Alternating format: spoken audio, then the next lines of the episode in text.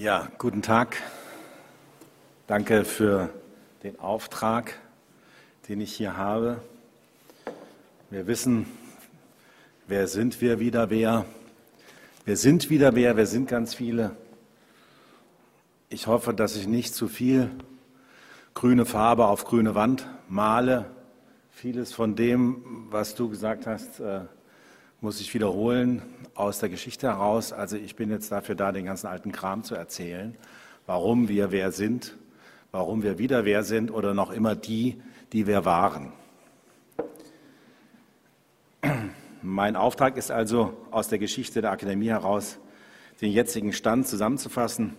Ich fürchte, das wird auch länger als 20 Minuten dauern, aber ich versuche es so kurz und wie möglich zu machen mit Schnellvorlauf und Rücklauf was allerdings zu unentschuldbaren Verkürzungen führt und Pauschalisierungen, für die ich mich schon jetzt entschuldige.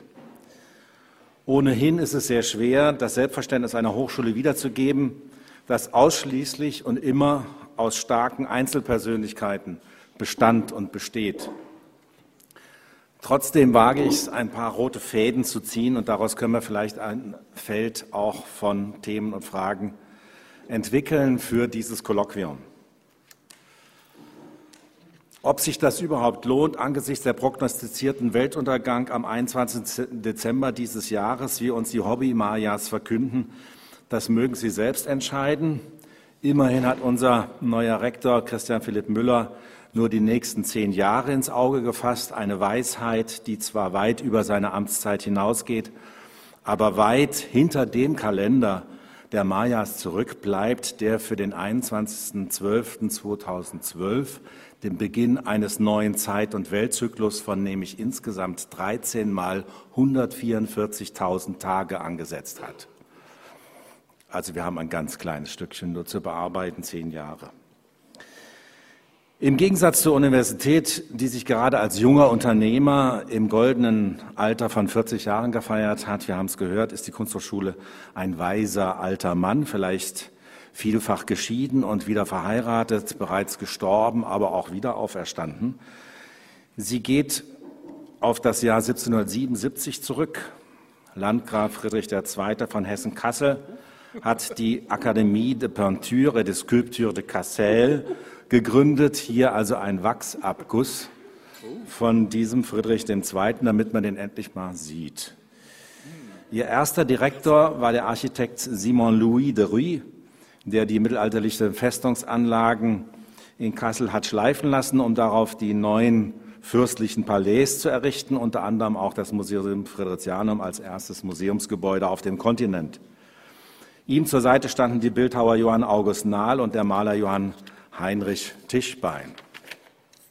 Die Akademie wurde aus dem Kolloquium äh, aus dem Collegium Carolinum herausgetrennt. Das war ein Wissenschaftsinstitut des Fürsten, in dem Bestreben, das Studium der schönen Künste, wie es heißt, immer mehr aufzumuntern. Da kommen also unsere Partys her. Äh, wie es hieß, mit dem Ziel, dem Landgrafen Friedrich II. von Hesse-Kassel, ich zitiere, mit künstlerischem Glanz zu umgeben. Diese Aufgabe scheint uns gegenüber der Universität erhalten geblieben zu sein. Interessant ist, dass die Akademie 1777 als kunstpflegende und fördernde Gesellschaft weniger als Lehrstätte gegründet wurde.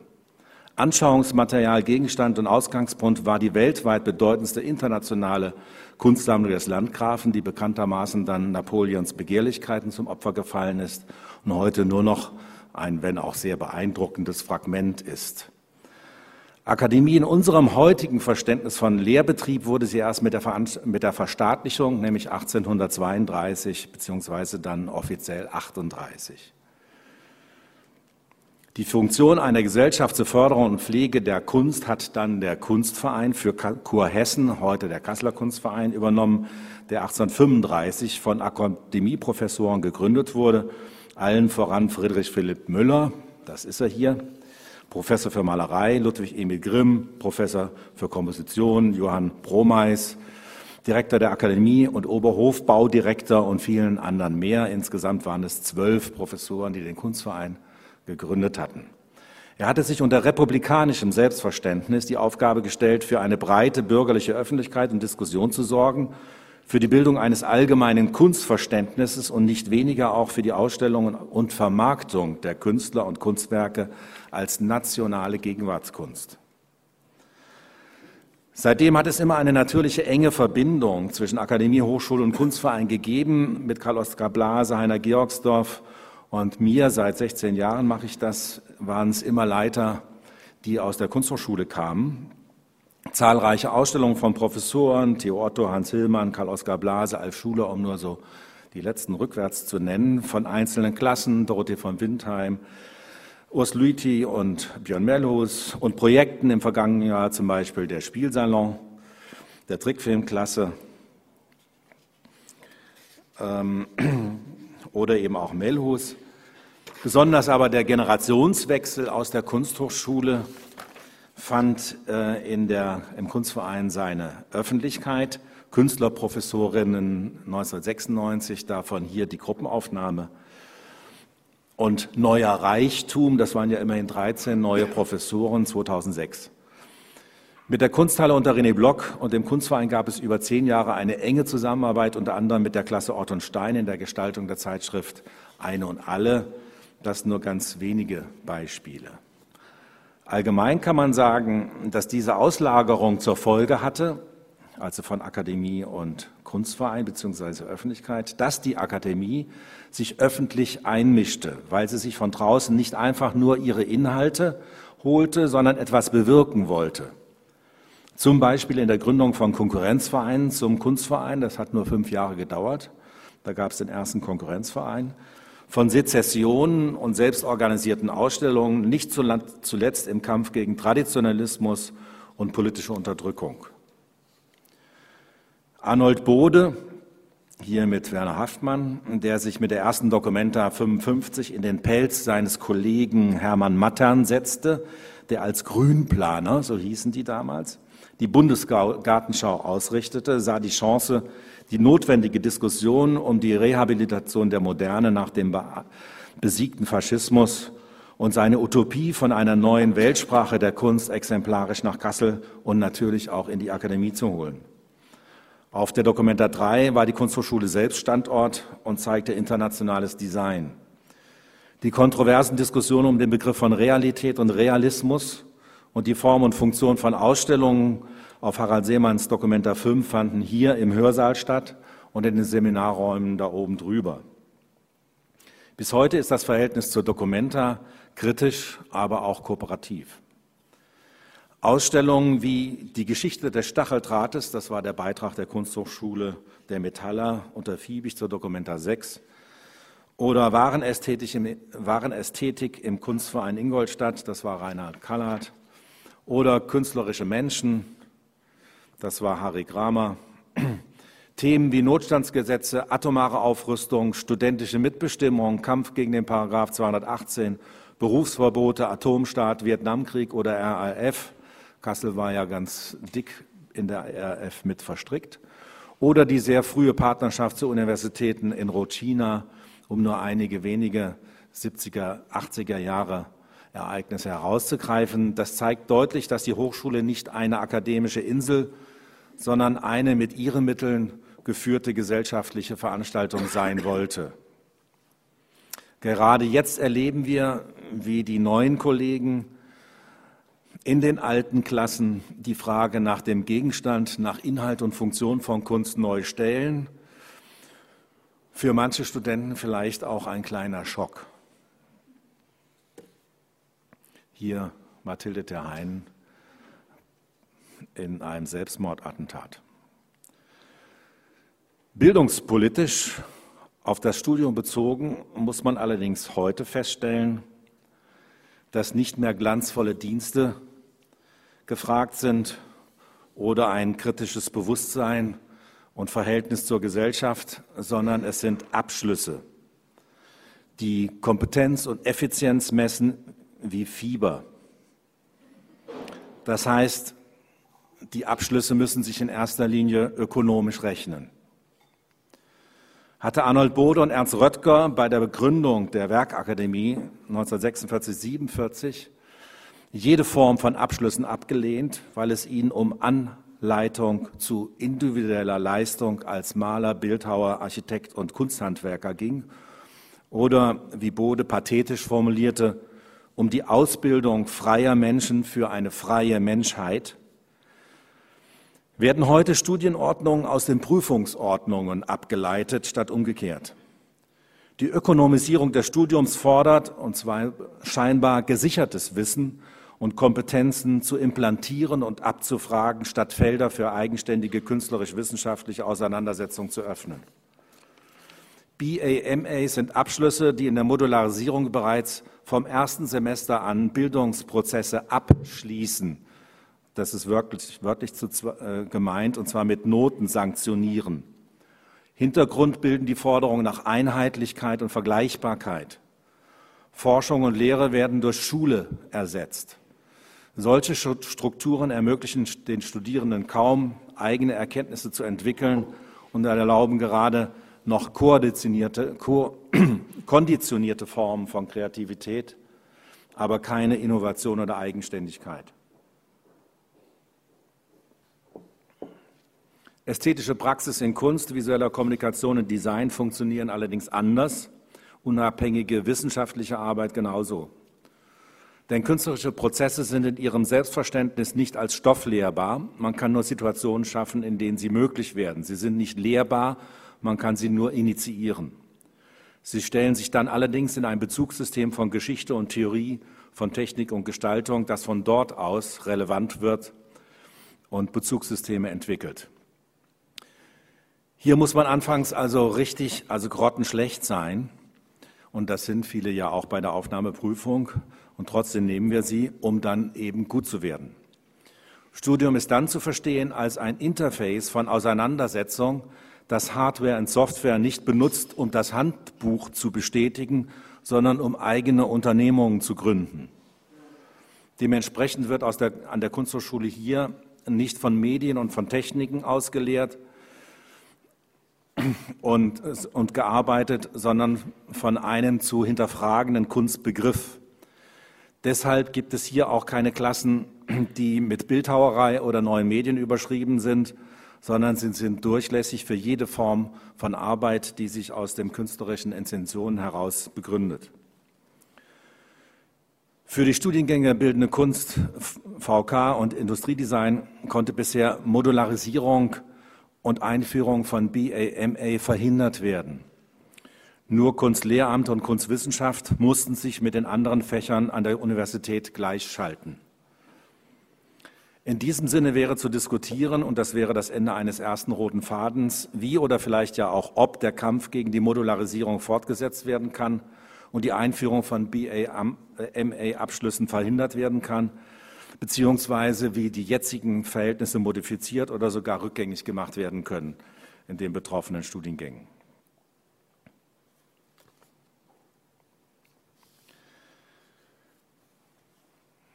Das ist ungefähr ein Kopf, wie wir uns den vorstellen.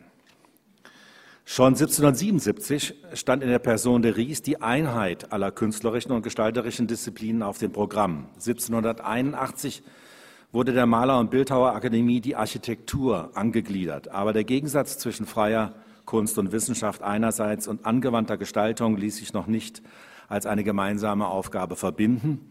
So wurde 1869 parallel zur Akademie durch das preußische Handelsministerium, das ist bezeichnend, die Werkkunstschule gebildet. Sie ist gleichzeitig der Beginn der Kunstlehrerausbildung, was ein Licht auf deren Inhalte und Ziele wirft. Gemäß der Hierarchie von akademischem Studium und handwerklicher Ausbildung wurden ab 1880 zunächst in, den, in der Werkkunstschule, dann aber auch in den Akademien Werkstätten eingerichtet. Die neue Generation von Akademielehrern, also Knackfuß, Olde, Luis Kohlitz, Paul Baum und viele andere, und der Bau der neuen Galerie 1877 wertete die künstlerische Ausbildung stark auf und unter dem besonderen Betreiben von Louis Kohlitz kann die Akademie 1908 ihr eigenes und nach dem spezifischen Bedarf eingerichtetes Gebäude und errichtetes Gebäude in der Karlsaue hier beziehen. Hier das Gebäude und unten faszinierend für die Kollegen vielleicht, Atelierhäuser. In den 20er Jahren versuchen einige Lehrer, Dülberg, Söder, Nebel und andere, erneut eine Vereinigung aller Zweige, unterstützt von jungen Künstlern wie Karl Leihausen, Paul Hessler, Karl Döbel und Arnold Bode, allerdings ohne Erfolg. Der Erste Weltkrieg und die Not danach verhindern jede Entwicklung. 1931 wird die Staatliche Kunstakademie Kassel mangels Mitteln geschlossen und 1943 mit großen Teilen der ganzen Stadt zerstört. Es ist der Initiative und visionären wie praktischen Energie Einzelner zu verdanken, dass bereits 1947 eine neue Kasseler Kunstakademie gegründet wurde. Erst, erst sechs Wochen aus dem Krieg und Berufsverbot in das zu 85 Prozent zerstörte Stadt Kassel zurück, versuchte äh, Arnold Bode gemeinsam mit Ernst Röttger befreundete Künstler und Kunstwissenschaftler wie Fritz Winter oder Dr. Stefan Hirzel nach Kassel zu holen. Sie nannten ihre Schule bewusst Werkakademie, um deutlich zu machen, dass es ihnen darum ging, ans Werk, nicht in die Kunst zu gehen.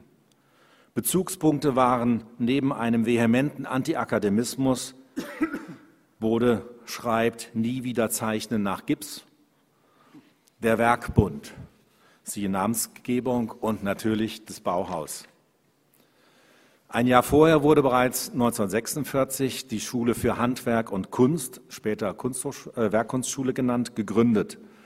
Die Verbindung zur Akademie war inhaltlich, strukturell und räumlich sehr eng. Und zwar so, dass dessen Leiter Jupp Ernst, als er nach Kassel kam, so schreibt Arnold Bode, das Gefühl hatte, er wäre an die Kunsthochschule berufen und nicht an die Werkkunstschule. Er räumte später ein, Bode, dass es dumm war, die Zusammenarbeit nicht gleich institutionalisiert zu haben, denn nach und nach im Eifer des Aufbaus und mit zunehmendem Erfolg auch der einzelnen Abteilungen und Schulen verselbstständigten sich beide sehr schnell. Erst 1970 ein Jahr vor der Gründung der Gesamthochschule Kassel gelang die Fusion zur Hochschule für Bildende Künste HFBK. Aus dem Keller der vom Krieg verschonten Jakob Grimm Schule waren sie in die ehemaligen Kasernen gezogen und entwickelten sich sehr schnell zu einem Modell von moderner Kunsthochschule, das überregional, dann auch international sehr große Beachtung fand. Die Werkkunstschule bezog 1965 ihr eigenes Gebäude in der Aue, das ist der heutige Südbau, und 1968 folgte dann die Werkakademie mit einem eigenen Neubau direkt daneben, dem heutigen Nordbau. Fundamental, wie schon Mitte des 18. Jahrhunderts, waren die Werkstätten. Hier ein Ergebnis aus der Textilwerkstatt in den 50ern. Sie hatten im sogenannten Technischen Zentrum einen handwerklichen und einen künstlerischen Leiter. Wie noch heute waren damals schon alle Werkstätten vorhanden, von den traditionellen Techniken wie Holz und Metall über alle Drucktechniken. Hier wurde an damals modernsten Maschinen alle Plakate, Einladungen, Bücher etc. selbst gedruckt, bis hin zu den damals neuen Medien. Kassel war die erste Hochschule in der Bundesrepublik, die eine Abteilung FFF, Fotografie, Film, Fernsehen in der Kunst und Grafik installiert hatte. Der Südbau hatte eine flexible Raumgestaltung für die Ateliers und Ateliersräume und Arbeitsräume. Das heißt, alle Wände konnten je nach Bedarf verschoben werden, im Gegensatz zu heute, wo die Stockwerke zu einer Sozialamtsarchitektur verkommen festgeschrieben sind. Professor Posenenske, der also den Nordbau hier gebaut hat, zitiert die Architektur des Bauhauses, allerdings kritisierte Bode, er sei ein ausschließlich nach architektonischen Gesichtspunkten äh, gebauter Funktionalismus, der sich selbst überfordert habe, was man an den nachträglich kleinteiligen Empore-Einbauten sehr deutlich ablesen könne. Außerdem kritisierte er als Maler die Lichtgestaltung. Ich zitiere, niemand will den ganzen Tag den Himmel sehen, den ganzen Tag die Bäume sehen als Maler. Egal, heute sind Nordbau ist der Nordbau denkmalgeschützt im Gegensatz zum Südbau, der inzwischen dessen Status durch die Unterbauung des Freiraums zwischen den Stelzen, auf den, dem der Baukörper stand, verloren hat. Anders als heute gab es eine privat geführte Gastronomie in der Cafeteria, die nicht nur angemessen für eine Kunsthochschule in neuestem Design eingerichtet waren, das waren alles Bertoia-Stühle zum Beispiel, sondern es gab sehr gutes Essen und ein breites Angebot an in Klammern alkoholischen Getränken, sondern sie hatte auch veranstalt, sich gerichtet in ihren Öffnungszeiten nach den Veranstaltungszeiten und den Events der Kunsthochschule und nicht nach den Büroöffnungszeiten einer Verwaltung. Abends verwandelte sie sich dann in eine attraktive und eine der attraktivsten Kneipen hier in Kassel, meistens mit Open End.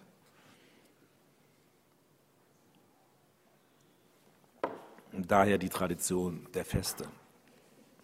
Hier wäre das Ende eines zweiten roten Fadens, äh, den wir verfolgen können, auch wenn vieles bereits geschehen ist, nämlich Zusammenlegung der Werkstätten zum Beispiel, der, die alle doppelt da waren, wäre zu fragen, wie verbessern wir oder wie schaffen wir uns eine Hochschule, die sich an den Strukturen und Lehrveranstaltungen und Atelier- und Werkstätten ausrichtet, statt in bürokratisch festgelegten Zeiten oder an Interessen von Einzelpersonen. Das betrifft nicht nur die Cafeteria und eine noch zu schaffende mobile Gastronomie oder die Verwaltung, da hast du ja schon angefangen, sondern auch die gemeinsame Nutzung, Verteilung von Räumen, zum Beispiel interdisziplinär, für das Basisstudium, für die Vortragsreihen und anderes mehr. Außerdem brauchen wir endlich einen angemessenen Ausstellungsraum.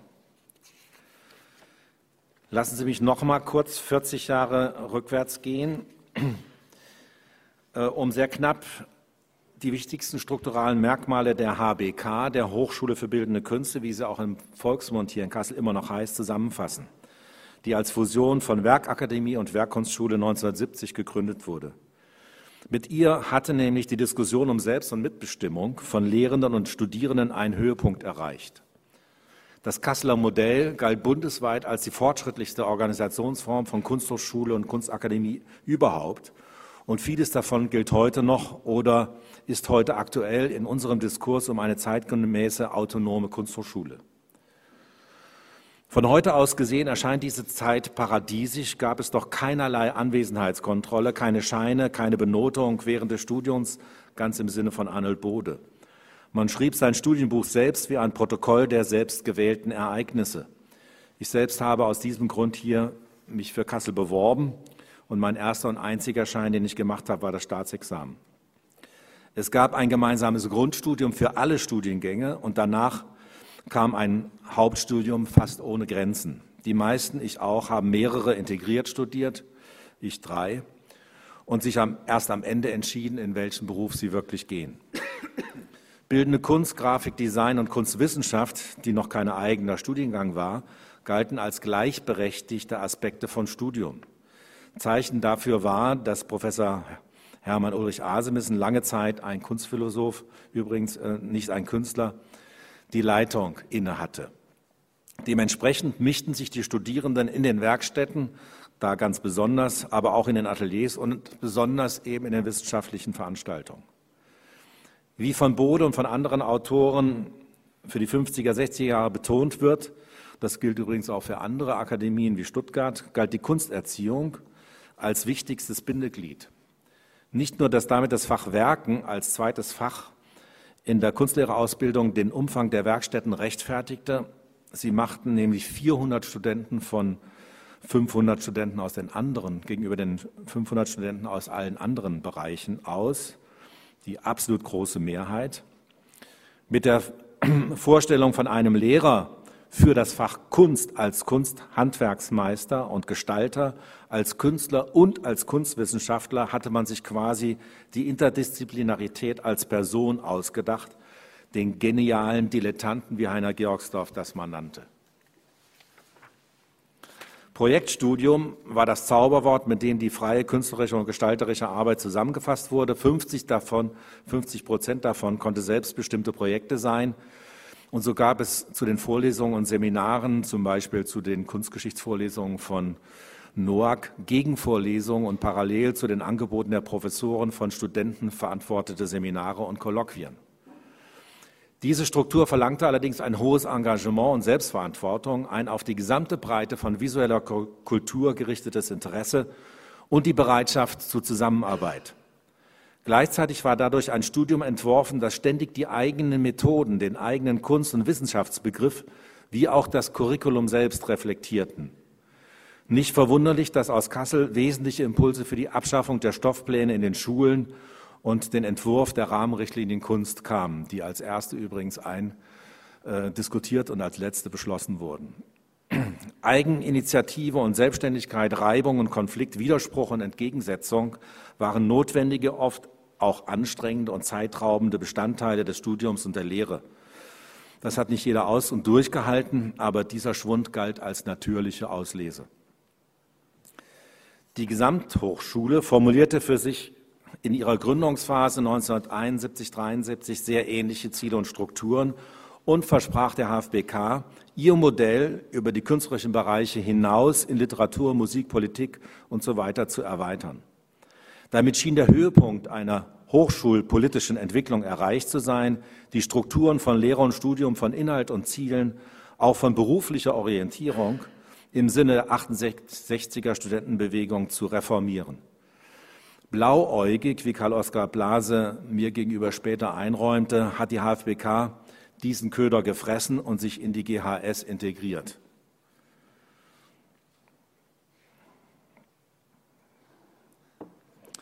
Bald allerdings trat Ernüchterung ein, wie in der kritischen Festschrift zur 200-Jahr-Feier der Kasseler Universität, äh, Kunsthochschule sehr deutlich wird. Die Integration der Studienbereiche als verschiedene OEs, als Organisationseinheiten, stellte sich als Revision der gerade erst geschaffenen Fusion heraus. Die dann folgenden festschreibende jetzt drei Fachbereiche, nämlich Kunst, visuelle Kommunikation, Produktdesign, die Ateliers und Werkstätten, Gremien der, äh, die, und die Konkurrenz in den Gremien der Universität dividierte das Kollegium die Ateliers und Werkstätten auseinander führte zu Abgrenzung und Feindseligkeiten und machten blind für die früheren Gemeinsamkeiten. Das Projektstudium fand sehr schnell seine Grenzen. Heute ist es in der Universität fast völlig verschwunden und wird nur noch durch die möglichen QSL-Mittel initiiert. Gunter Schweikart zog für den wissenschaftlichen Bereich Anfang der 80er Jahre die Konsequenzen aus der Gleichberechtigung von Kunst und Wissenschaft und auch aus dieser Situation und setzte einen eigenen Studiengang Kunstwissenschaft im Fachbereich Kunst durch, der allerdings an der Kunsthochschule verblieb und dort die künstlerischen Studiengänge auch weiterhin bediente. Auf die bange Frage der Kollegen, wie viele Studenten er denn erwarte, antwortete Schweikart damals, auch so acht bis zehn. Es kamen dann 400 und damit eine neue Studentenschaft in die Aue, die zwar damals einmalig in Deutschland mit der Besonderheit angeworben wurden, Kunstwissenschaft an einer Kunsthochschule zu studieren, mit der Möglichkeit direkter Verbindung zu den Praxis von Kunst, die diesen Vorteil allerdings damals wenig nutzten. Neben alter und neuer Kunstgeschichte wurde dort Kunsttheorie, Soziologie, Psychologie, Philosophie gelehrt und mit Professor Georg Bussmann, vorher Leiter des Frankfurter Kunstvereins, wurde gezielt ein Ausstellungsmacher eingestellt. Leider gingen Kunstsoziologie und Psychologie mit dem Ausscheiden der Stelleninhaber für unseren Standort verloren und wurden den entsprechenden Fachbereichen in der Uni zugeordnet. 1990 wurde im Fachbereich visuelle Kommunikation die erste Stelle für Theorie der visuellen Kommunikation in Deutschland eingerichtet. Auf die Bewerberliste standen sehr prominente Namen, unter anderem auch Barton Brock, der Künstler, Theologe, Philosoph Thomas Lehnerer bekam die Stelle.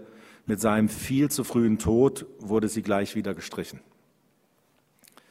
An dieser Stelle könnten wir einen anderen roten Faden aufnehmen mit der Frage, wie verändert sich das Selbstverständnis in der Kunstwissenschaft, das wäre jetzt partiell auf einen Studiengang, nach der Einführung von MABA und welche Rolle spielt sie damit an der Kunsthochschule? Von der anderen Seite in jüngster Zeit vielfach vorgetragen, welche Erwartungen haben die künstlerisch-praktischen Studiengänge an die Kunstwissenschaft und wie kann hier interdisziplinär zusammengearbeitet werden.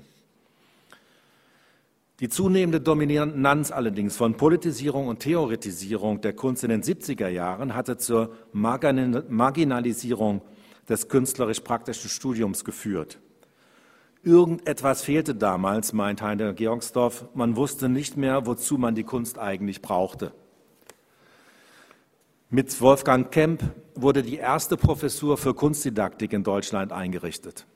Die Garanten der interdisziplinären Zusammenarbeit und der fächerübergreifenden Projekte allerdings, nämlich die Kunsterzieher, verloren alles, was bisher ihre Qualität ausmachte. So schreibt Kemp, weshalb er übrigens diese Hochschule sehr bald wieder verlassen hat. Sie wurden zu Stufenlehrern, die jetzt zwei weitere Fächer belegen mussten, letzteres verbindlich Gesellschafts- und Erziehungswissenschaft beziehungsweise das Kernstudium. Das Fach Werken wurde insgesamt abgeschafft. Kunsterzieher brauchten keine Eignungsprüfung mehr, sondern wurden nach ihren Abiturnotendurchschnitt zugelassen, was zu einer Unmenge von unmotivierten Studierenden führten, die Kunst als bequemes Zweitfach ansahen. Pflicht und Kur wurden, Kür wurden wieder eingeführt, die auswiesen, dass ein Kunsterzieher damals mit sechs Wochenstunden im Semester ein ordentliches Studium des Faches Kunst absolvieren konnte. Wieder den Begriff von Künstlergenie und auch aus hochschulpolitischen Gründen wurde das System der künstlerischen Klassen aufgegeben, sodass sich nur kleine Gruppen von entschlossenen Einzelgängern um die wenigen Professoren sammelte. Die Studierendenzahl war ungefähr doppelt so hoch, wie wir sie heute haben. Bekannt ist nach wie vor die Klasse von Harry, Kramer oder die von Gunter Rambo, von Rolf Lobeck oder Floris Neusis. Letzterem hatte man allerdings wegen seiner Zugehörigkeit zum Fachbereich visuelle Kommunikation den Künstlerstatus aberkannt durch die Universität. Die anderen Studierenden un saßen unbetreut auf ihrer eigenen Bettkante, so nannte man das damit. Einzig die Werkstätten boten Halt und waren ständig völlig überlaufen. Zu den Einschreibungen in den Kursen kam es vor, dass Studierende mit Schlafsäcken am Vorabend vor den Türen kampierten, um einen Platz zu ergattern.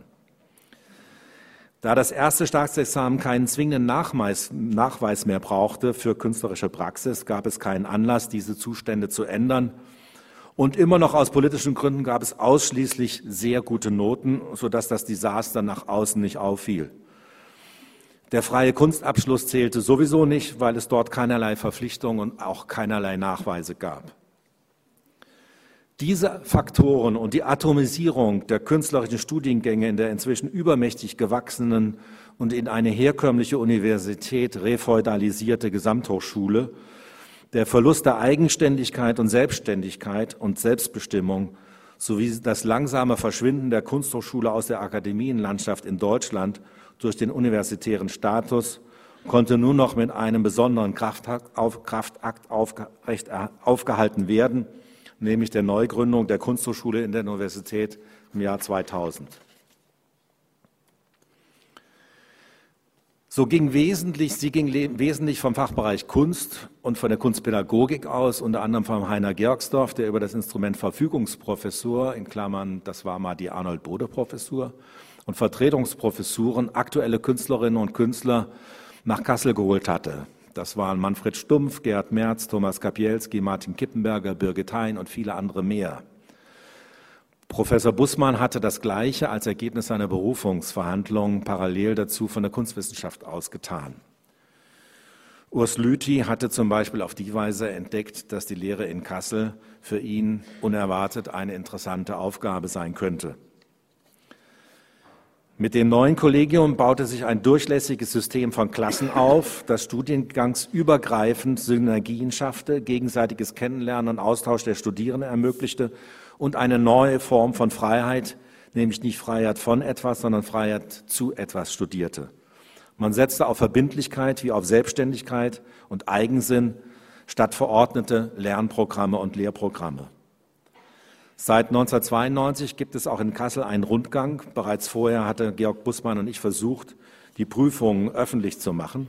Inzwischen haben wir die Examens, äh, haben wir Examinanten, und zwar selbst, haben sie selber eine hohe Qualität von Präsentationen entwickelt, die sehr aufwendig sind und in den jährlichen Ausstellungen der Examensarbeiten aus allen Studien parallel zum Rundgang zusammengefasst werden. Das machen die Studenten völlig selbstständig.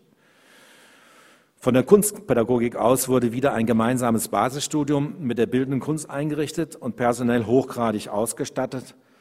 Parallel entschieden sich die visuelle Kommunikation und das äh, Design zu zwei anderen Modellen, die bis heute praktiziert werden. Hier wäre wieder ein Faden aufzunehmen, nämlich zu fragen, ob und wie es Sinn macht, Synergien in den bereits vorhandenen Basisstudium aufzunehmen, sie vielleicht auch miteinander zu verbinden oder, zusammenzulegen, wie das 1970 in der alten HFBK der Fall war. Gleichzeitig versuchte ich selbst mit meinem Kollegen Georgsdorf Lüttgemeier einen Blick auf die Strukturen der HFBK von 1970, die Kunstpädagogik neu zu formulieren. Wir arbeiteten in enger Absprache mit allen Studiengängen im Haus eine Studienordnung. Es gab bis dahin nur eine Prüfungsordnung, die drei Ebenen ausweist, ästhetische Praxis, Kunstwissenschaft und Kunstdidaktik.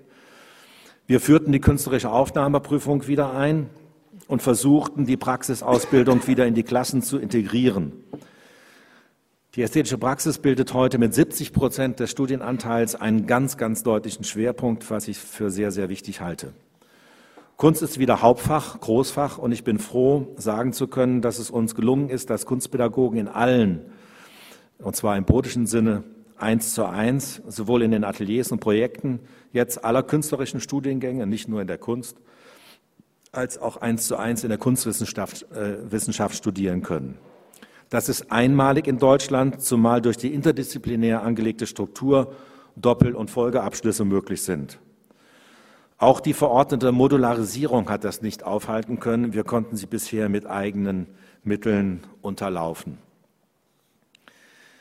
Gleichwohl ist diese Form von Studium für Lehramtsstudierende ein Anachronismus, reflektierend und reflektiert, zum Beispiel auf diesem Kopf, zu dem Selbstverständnis von Lehre und Studium an der Universität, das heißt zu dem zweiten Fach und dem Kernstudium, das für die Studierenden kaum auszuhalten ist. Denn in den Klassen werden keine Aufgaben gestellt hier an der Kunsthochschule, weil man sich in künstlerischen Prozessen nicht aufgeben kann, sondern sich einbringen muss. Sich über die Kunst zu definieren heißt, sich im wörtlichen Sinne zu vergegenwärtigen, das heißt aus der Auseinandersetzung mit Geschichte und den eigenen Geschichten und gleichzeitig aus der Zukunft heraus zu handeln. Künstlerische Arbeit in diesem Verständnis ist die Suche nach dem Sinnzusammenhang, wie Urs Lüthi seine Lehrveranstaltungen überschreibt. Das heißt, sie ist Forschung. Ich verweise in diesem Sinne auf die Antrittsvorlesung von Friederike Feldmann letzte Woche, die das sehr gut an ihrer Praxis geschildert hat. Für die visuelle Kommunikation und das Design gilt Ähnliches. Aufträge sollen nicht angenommen werden, sondern als eigene umformuliert. Nur so entsteht eine Freiheit und Selbstständigkeit, die nicht affirmativ Erwartungshaltungen und Ansprüche erfüllt, sondern eigene setzt und dadurch innovatives Handeln ermöglicht. Hier liegen zwei weitere rote Fäden. Der eine, der aus der Diskussion um ein mögliches künstlerisches, gestalterisches Studium hervorgeht und nach dem Verhältnis von Wissen und Verstehen, Fertigkeiten und Fähigkeiten, Wahrnehmung, Denken und Handeln fragt. Aber das wäre vielleicht ein Thema für ein eigenes Symposium, ein wissenschaftliches, künstlerisches. Man könnte aber auch ganz praktisch und konkret fragen, welche Form von vielleicht auch interdisziplinärem Studium haben wir hier? Wie sind wir damit zufrieden? Wie können wir es verbessern? Wie können wir es verändern? Und den zweiten Faden, der partikular und ganz praktisch fragt, wie kann das Studium an der Universität zu dem des Lehramts Kunst an der Kunsthochschule kompatibel gemacht werden? Ähnliches und ähnliche Probleme gilt ja auch für die Kunstwissenschaft. Sie mussten sich ja ebenfalls modularisieren und ihren Magister für einen MA, BA abgeben. Die Neugründung, das ist der Versuch einer Kombination von freien Künstler und Kunstpädagogen. Er arbeitet im Augenblick an der Front in Berlin. Die Neugründung der Kunsthochschule im Jahr 2000 wurde wesentlich angestoßen durch die Aufforderung der Universitätsleitung, einen Großfachbereich zu bilden, um Kosten zu sparen. Eine tatsächliche Chance aber wurde sie in erster Linie durch den anstehenden und umfangreichen Generationenwechsel im Kollegium. Zunächst diskutierte der Fachbereich Kunst und die visuelle Kommunikation einen Zusammenschluss, allerdings nicht zu dem gewünschten Großfachbereich, wie das die Architekten bereits getan hatten, sondern zu einer teilautonomen Kunsthochschule in der Universität mit einem neu formulierten Selbstverständnis und einem eigenen Rektorat. Das Produktdesign schloss sich an. Eine völlige Trennung von der Universität schien politisch und ökonomisch noch nicht möglich. Außerdem wollte man die Synergien nicht aufgeben, die es ja auch immerhin gab. Seitdem streitet die Kunsthochschule mit der Universitätsleitung um die Auslegung und Durchführung auch über den Umfang dieser Autonomie. Karin Stempel als erste Rektorin begann mit großer Euphorie und Energie, auch mit großer Sympathie aller Kollegen und Kolleginnen, Sie konnte den Integrationsprozess innerhalb des Kollegiums sehr, sehr weit vorantreiben, schaffte es aber nicht bei der Universitätsleitung und schon lange nicht im Ministerium, die Umsetzung der Autonomievereinbarung durchzusetzen, die es ja immerhin gibt. Noch immer sind Status und Rolle unseres Rektors nicht in unserem Sinne geklärt, stehen die Finanzhoheit und die Personalhoheit aus, war und ist die Kommunikation über bauliche Maßnahmen gestört, hier vor Ort.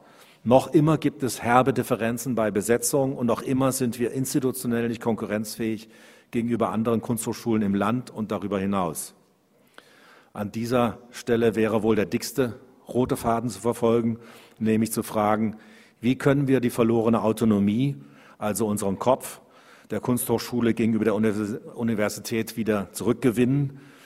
Welche Konsequenzen können, müssen wir aus der HIS-Studie ziehen, die dazu angeregt worden ist? Wie platzieren wir uns gegenüber Offenbach, Frankfurt, Gießen und in der Bundesrepublik als Kunsthochschule Kassel?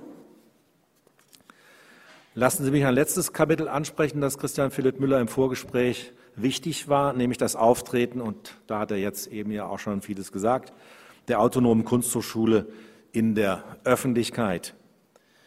Hier kann man zunächst feststellen, und das sollte man unbedingt tun, dass die Kunsthochschule Kassel nicht gerade ein Mauerblümchen in der Akademienlandschaft und in der Öffentlichkeit war und ist. Die Kasseler Plakatschule unter Hans Leistikow, Hans Hillmann, Gunter Rambo, Lenika und vielen anderen mehr bis hin zu Ott und Stein hat internationales Renommee, ist mehrmals international ausgestellt, zunächst zuletzt in Frankfurt und in Tokio, äh, in Berlin und in Tokio. Das Fotoforum von Floris Neusis war wegweisend für eine Diskussion um das Verhältnis von Fotografie und Kunst. Filmladen und Dokumentarfilm und Videofest haben ihre Wurzeln unter anderem im Hörsaalkino hier. Zwei Oscars haben die Trickfilmklassen vermelden können. Firmen haben sich aus der Kunsthochschule herausgebildet. Die Designer machen international von sich reden auf der Möbelmesse in Mailand jetzt kürzlich erst oder mit Caspar, dem Gästehausprojekt zur Dokumenta 12. Kollegin Martina Sitt hat gerade erst vorletzte Woche als, jüngst, als jüngstes Ergebnis eines Forschungsprojekts über eine Bible Histoire von 1375 mit Studierenden der Kunstwissenschaft ein Buch veröffentlicht. Auf der Webseite der Kunsthochschule werden ständig jede Woche, fast jeden Tag neue Projekte, Ausstellungen, Nominierungen und Preise vermeldet. Kurz, die Kunsthochschule Kassel steht mitten im Geschäft, ist sichtbar und braucht sich nicht zu verstecken. Trotzdem wissen wir alle, dass das noch zu wenig ist und wir in Unselbstständigkeit hier nicht weiterkommen. Letzter roter Faden also, wie können wir unsere Aktivitäten und deren Ergebnisse in der Öffentlichkeit noch deutlicher machen Reicht da de, dafür die gegenwärtige Stelle für Öffentlichkeitsarbeit? Wie können, wie müssen wir sie ausbauen? Und mehr noch, wie könnte die eingeschlafene Initiative Freundes und Freundes Förderkreis der Kunsthochschule wiederbelebt werden? Denn das hat auch etwas damit zu tun, wer als Student und als Studentin zu uns kommt. Das ist die Öffentlichkeit. Öffentlich sind immer die anderen, nicht wir. Wenn wir also wir brauchen, ähm, denn das hat auch etwas damit zu tun, wer als Student und wer als Studentin zu uns kommt. Wir brauchen mehr und gute Bewerber, denn eine Elitehochschule, wie zwar mit zwar sehr wenigen Studenten, da aber für einen extrem hohen, guten Erfolgs- und Abschlussquote, wie wir es sind, will sich die Universität und das Ministerium nicht mehr leisten. Wenn wir also heute und morgen nicht nur einen allgemeinen Austausch veranstalten wollen, grüne Farbe auf grüne Wände zu streichen, sondern mit konkreten Ergebnissen nach Hause gehen wollen, wäre mein Vorschlag, zu den von mir aufgelegten Fäden und denen, die ich übersehen habe und die gleich noch von meinen Mitreferenten aufgelegt werden, Arbeitsgruppen zu bilden, die nicht nur in die Zukunft sehen, sondern sie auch selbst zu gestalten versuchen. Vielen Dank.